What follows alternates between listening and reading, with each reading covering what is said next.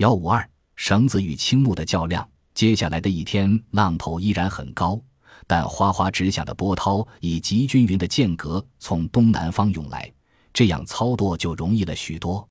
风浪从左舷打过来，因此打在舵手身上的机会相对较少，木筏前进也更加平稳，不再打转了。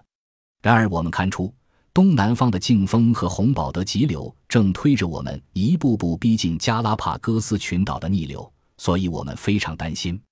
我们加快速度向正西北方前进。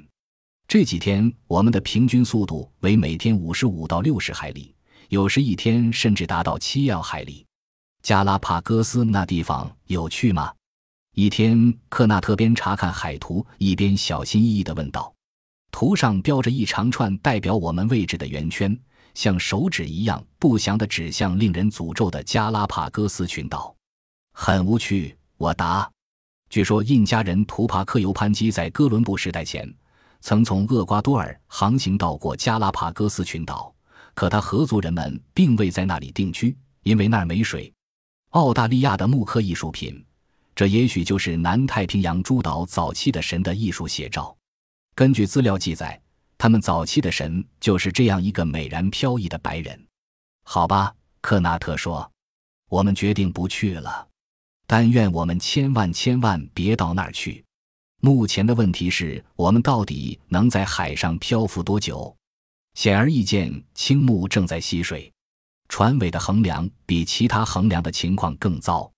我们稍稍用手指一摁，指尖就陷进泡透的木头里，挤得里面的水丝丝的响。起航时，我们曾注意过木筏的吃水线。但在汹涌着波涛的海上，不可能看出来究竟吃水多少，因为木筏时而被抬出水面，时而又深入水中。我们用刀子扎进木头里去，令我们颇为欣慰的是，表面以下 L 英寸左右还是干的。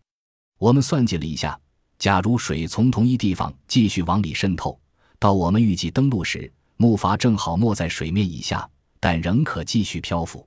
不过，我们断定最里面的树叶会起饱和作用，阻止水继续人侵。在最初的几周时间，还有另外一件事让人挂心，那就是绳子。白天事太多，没时间去想它。到了晚上，躺在竹舱地面睡觉时，我们就不由得想起运问题，于是就用手去摸一下，听听它发出的声音。每个人躺在身下的车垫上都能感受到尾席随着原木在有节奏地起伏着。后来绳在水里泡胀了，九根原木也就不怎么动了。虽然原木不怎么动，可木筏上从没一个平面与四周环境相比是完全静止不动的。由于基础就在于上下活动，所以所有的连接点也都在转动，一切东西便跟着动起来了。竹条舱面、双桅杆。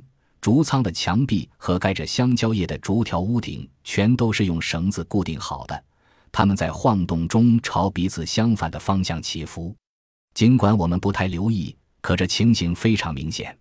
如果一脚起来，而另一脚就下落；如果半边屋顶的竹条往前跑，那么另一半就往后去。从墙壁上半部敞开的部位向外望，外面的运动更为活跃。